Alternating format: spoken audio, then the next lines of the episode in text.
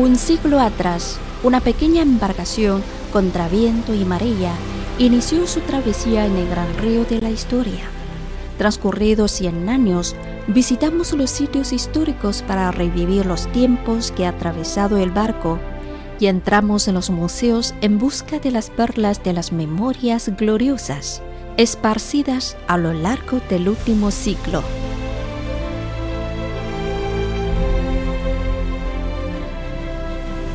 Un ciclo de las memorias gloriosas en los museos, una producción del Grupo de Medios de China.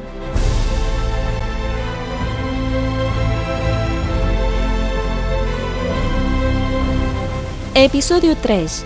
La reforma y apertura, una gran revolución en la nueva era.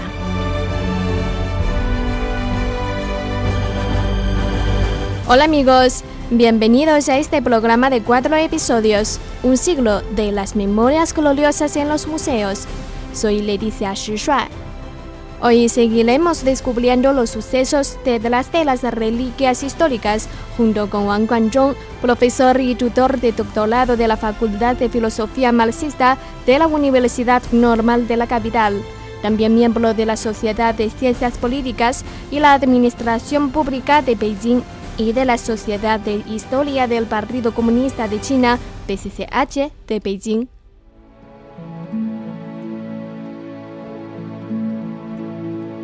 En el segundo episodio, a bordo de una humilde embarcación de madera y a través de otros objetos históricos, vimos cómo el Partido Comunista de China dirigió al pueblo chino a superar situaciones difíciles para lograr la fundación de la nueva China y sentar una base sólida para el futuro de China en una nación herida por las guerras.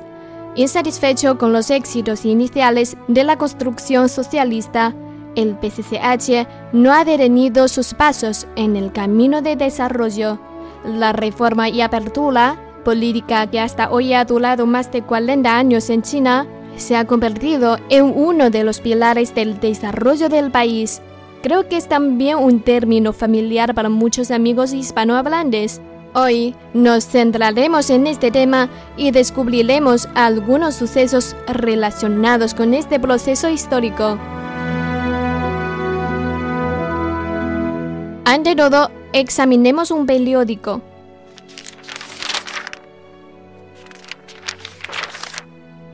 pues es un ejemplar del diario Guangming, cuya página ya está amarillenta y un poco arrugada. De esto podemos deducir que han pasado muchos años desde su publicación. En ella se lee un artículo con un título muy llamativo. En español, la práctica es el único criterio de la verdad porque una antigua página de periódico es conservada y apreciada por la gente hasta la actualidad. Invitamos al profesor Wang a revelarnos los secretos de este periódico. 这是一九七八年五月十一日，《光明日报》以特约评论员名义发表了题为 el 11 de mayo de 1978, el diario Kuan publicó este artículo titulado La práctica es el único criterio de la verdad. La agencia de noticias Xinhua lo transmitió el mismo día a todo el país. El artículo señaló, la práctica no solo es un criterio para comprobar la verdad, sino que es el único criterio. El artículo de más de 6.000 caracteres rompió los grilletes del pensamiento y provocó un debate a escala nacional. Aunque el artículo expuso conceptos generales del marxismo, condenó explícitamente la línea errónea de los dos todos, que hacía referencia a defender resueltamente todas las decisiones políticas tomadas por el presidente Mao y adherirse sin vacilación a todas las instrucciones dadas por él.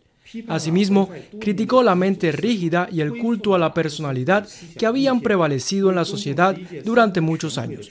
Por ello, el artículo recibió críticas por parte de algunos dirigentes.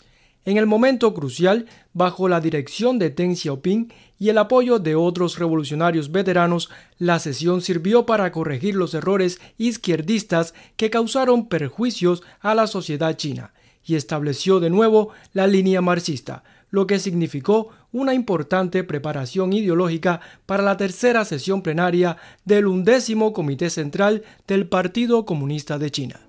Yo no esperaba que un artículo de periódico pudiera resultar ser un poderoso impulso para la modernización del concepto y la ideología sociales de China.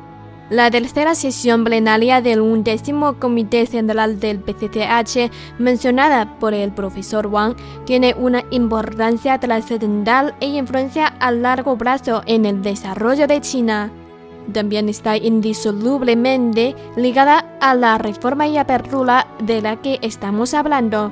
中共十一届三中全会是一九七八年，也就是刊登 实践是检验真理的唯一标准。当年的十二月十八日至二十二日，在北京召开的。La tercera sesión plenaria del undécimo Comité Central del Partido Comunista de China se convocó del 18 al 22 de diciembre de 1978 en Beijing.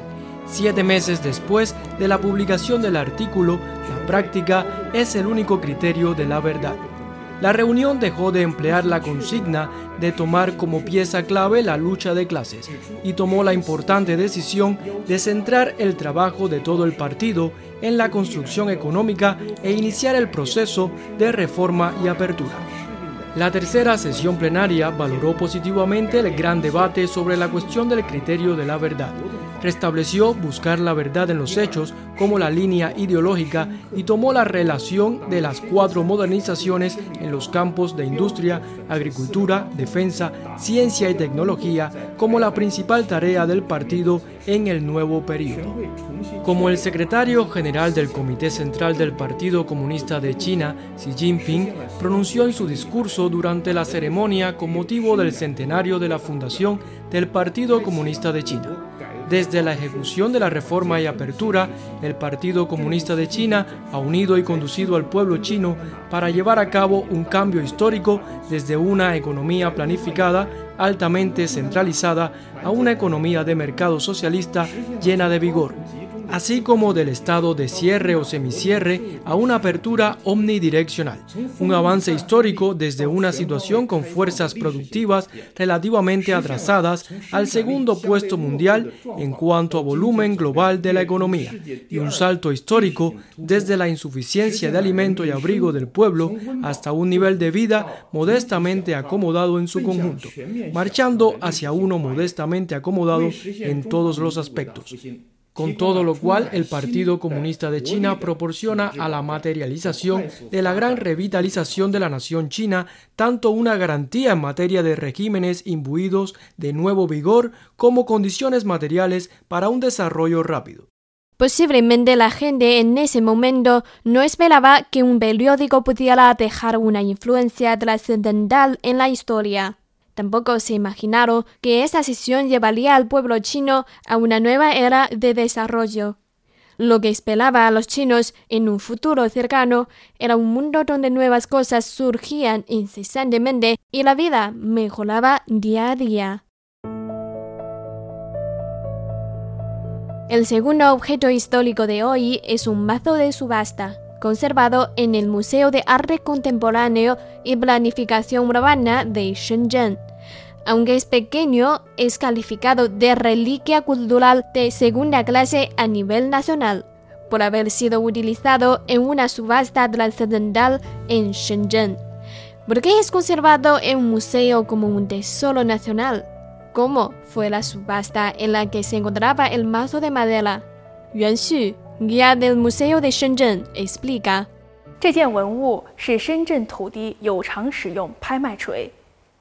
Es un mazo utilizado en una subasta de transferencia pagada de derecho al usufructo de la tierra. Fue testigo de la primera subasta de tierras de propiedad estatal en la Nueva China, que tuvo lugar en 1987 en Shenzhen.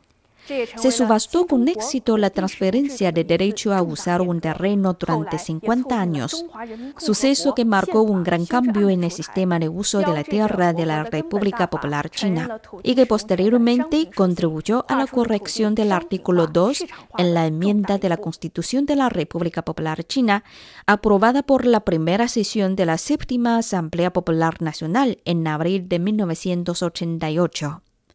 Esto significa que la ley fundamental del país reconoce desde entonces el atributo comercial de los derechos al usufructo de la tierra, un paso importante hacia la comercialización y mercantilización de las tierras.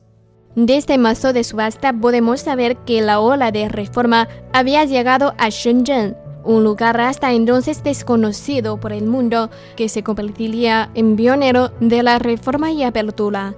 深圳成为中国改革开放的排头兵和窗口。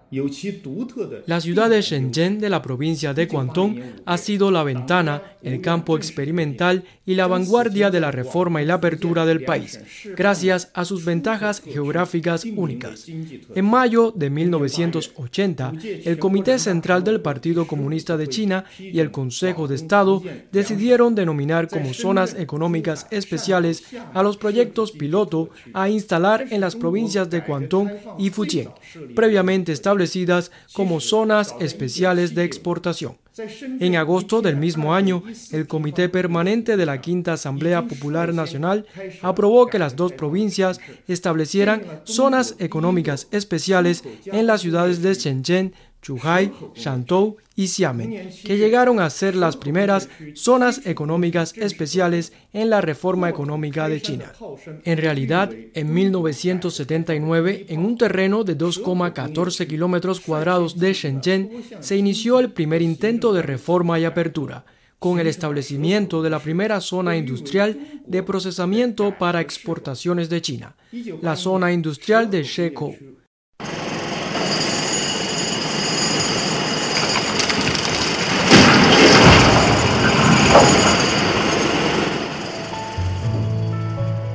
En julio del mismo año, unas ensordecedoras explosiones anunciaron el emprendimiento de la construcción estructural de la zona industrial. La zona industrial de Shekou tomó la iniciativa de llevar a cabo una serie de reformas en los sistemas económico y administrativo, formando el llamado modelo de Shekou. La ciudad es denominada como la probeta de reforma de China.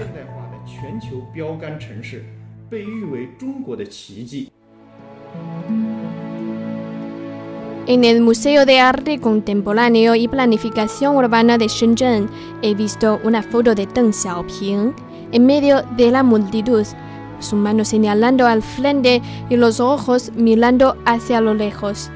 ¿Cuándo se tomó esa foto y qué estaba sucediendo en ese momento? El profesor Wang nos cuenta. Esta foto fue tomada en 1992, año en que Deng Xiaoping hizo una gira por el sur del país. La foto registró el momento en que estaba mirando a Hong Kong desde el puerto Huanggang de Shenzhen. Durante su inspección en Shenzhen, enfatizó que las zonas económicas especiales tienen el apellido de socialismo, no de capitalismo. En el viaje de Deng Xiaoping pronunció una serie de discursos importantes exponiendo unos pensamientos completamente nuevos. Las alocuciones de Deng Xiaoping respondieron de manera profunda desde el aspecto teórico a muchos problemas importantes que durante largo tiempo habían preocupado y paralizado a muchas personas. En una nueva declaración de la emancipación de la mente y la búsqueda de la verdad en los hechos, promovieron la reforma y apertura, así como la modernización a una nueva etapa. Estas alocuciones no solo desempeñaron un importante papel guía para el decimocuarto Congreso Nacional del Partido Comunista de China, sino que también tuvieron un profundo significado para la causa de modernización socialista de China. Del 12 al 18 de octubre de 1992, el decimocuarto Congreso Nacional del Partido Comunista de China se celebró en Beijing. La reunión aprobó tres políticas muy importantes. Uno, aprovechar la coyuntura para acelerar el desarrollo. Dos, establecer la formación de un sistema de la economía de mercado socialista como el objetivo de la reforma de la estructura económica del país. 3. Armar todo el partido de la teoría de Deng Xiaoping sobre la construcción de un socialismo con peculiaridades chinas. Con las alocuciones de Deng Xiaoping en el sur y el decimocuarto Congreso Nacional del Partido Comunista de China como marca, la reforma y apertura de China y la modernización socialista entraron en una nueva etapa.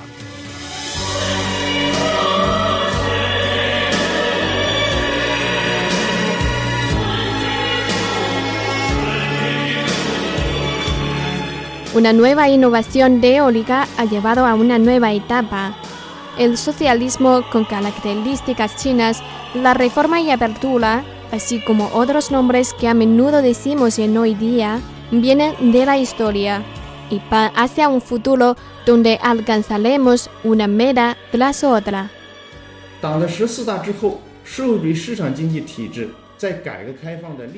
Después del decimocuarto Congreso Nacional del Partido Comunista de China, se iba mejorando de forma continua el sistema de economía de mercado socialista en el proceso de reforma y apertura, y se iba fortaleciendo el papel como herramienta básica del mercado en la asignación de recursos. Todo el país demostraba el avance integral de la reforma y apertura y un rápido desarrollo económico. El 11 de diciembre de 2001, China se convirtió oficialmente en el 100 43 miembros de la Organización Mundial de Comercio. En 2010, el Producto Interno Bruto de China superó al de Japón, convirtiéndose en la segunda economía más grande del mundo. Hoy día, en todo el país se profundiza en la reforma y se amplía la apertura al mundo exterior. Los grandes logros de China han llamado la atención mundial. Tomemos a Shenzhen como ejemplo. Tras cuatro décadas de rápido desarrollo, Shenzhen se ubica ahora en el quinto lugar entre las ciudades asiáticas en términos del PIB, el cual subió a un ritmo anual del 20,7% hasta llegar a 2,7 billones de yuanes, unos 400.100 millones de dólares en 2019, frente a los 270 millones de yuanes registrados en 1980. En el mismo periodo, los ingresos fiscales de 2019 aumentaron de menos de 100 millones de yuanes a 942.400 millones de yuanes el volumen de comercio exterior se incrementó de los 18 millones de dólares estadounidenses en 1980 a 431.500 millones de dólares en 2019, con un crecimiento promedio anual del 26,1%. El ingreso disponible per cápita en ese mismo año alcanzó los 62 mil yuanes, 31,6 veces superior a lo registrado en 1985. Shenzhen se ha transformado y ha pasado de un pequeño poblado fronterizo atrasado a una metrópoli internacional con influencia mundial. Las prácticas exitosas de reforma y apertura sentaron una sólida base material, gracias a lo cual China ha logrado la puesta en pie de una modesta prosperidad con un gran salto y seguirá esforzándose por realizar la gran revitalización nacional. Justamente en este sentido, decimos que la reforma y apertura es la clave que determina el futuro y el destino de China contemporánea.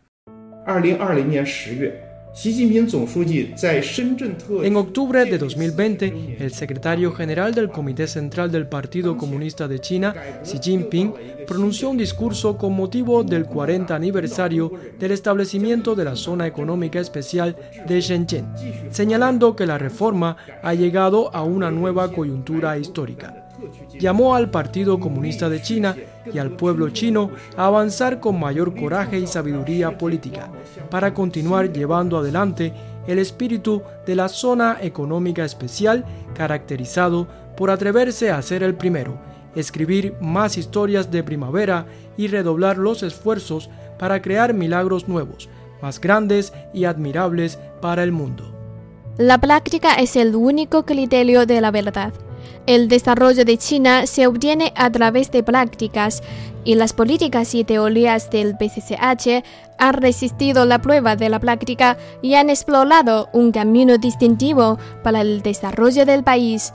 Siguiendo el ejemplo de las zonas económicas especiales, todas las provincias de China iniciaron activamente el proceso de reforma y apertura hecho que no solo enriquece la vida de su gente, sino que también hace que el mundo vea el avance de China.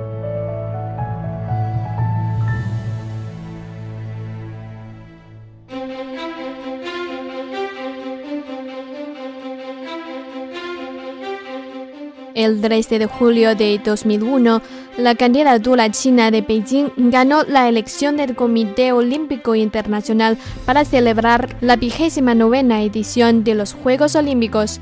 El mundo puso su confianza en Beijing y en China.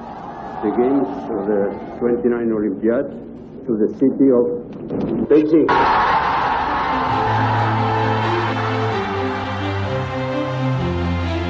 Amigos, quizá todavía guardan impresión de las sedes donde celebraron los Juegos Olímpicos de Beijing 2008. Después del evento deportivo, esas construcciones emblemáticas y patrimonios olímpicos se han convertido en lugares profesionales donde los ciudadanos de Beijing participan y disfrutan de las actividades deportivas. A continuación, vamos a acercarnos al Estadio Nacional, conocido también como el Nido de Pájaro por su arquitectura única.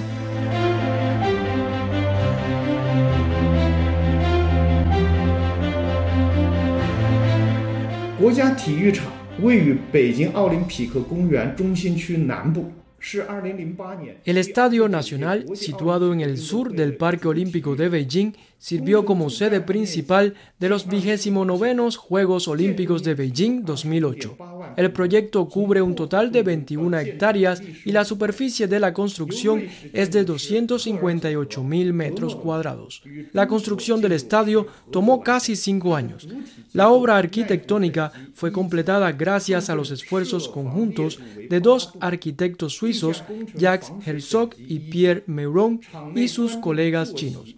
La clasificación de resistencia al fuego de la estructura principal del nido de pájaro es de nivel superior y cuenta además con una capacidad antisísmica diseñada para terremotos de magnitud 8.0 en la escala Richter. Y la ingeniería subterránea tiene una clasificación de impermeabilidad de nivel superior. El estadio con 91.000 asientos se diseñó con 42 rutas de evacuación para asegurar que los espectadores pudieran llegar a las zonas seguras en un tiempo máximo de 8 minutos. La tribuna, dividida en tres pisos, presenta la forma de un cuenco. Desde el ángulo de los deportistas parece que todos los espectadores están mirándolos y el público en la parte superior y más lejana puede tener una buena visión.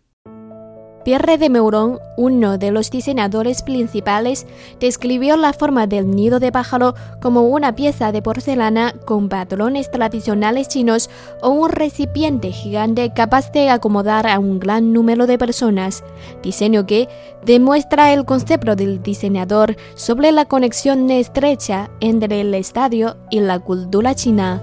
Otro diseñador, Jacques Herzog, comentó que el nido de pájaro es un sueño no solo de él mismo, sino también de Beijing y de todos los chinos. Efectivamente, más que el sueño de organizar un evento deportivo, este lugar lleva también la aspiración del pueblo chino por la paz y la prosperidad mundiales. En estos Juegos, la delegación china luchó con tenacidad y consiguió 50 medallas de oro, 21 de plata y 28 de bronce situándose por primera vez en la cima del medallero olímpico. La organización exitosa de los Juegos Olímpicos de Beijing fortaleció la confianza del pueblo chino en sí mismo y mostró al mundo el dinamismo del gigante asiático.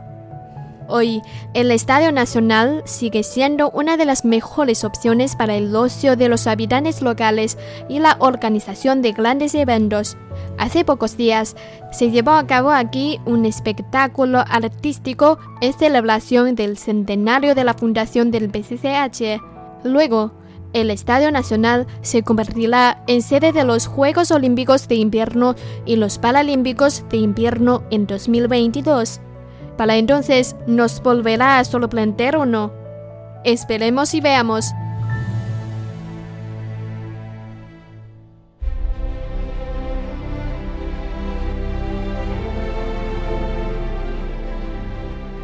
Cuatro décadas atrás, la brisa primaveral de la reforma y apertura sopló por el vasto terreno de China y sembró una semilla de esperanza.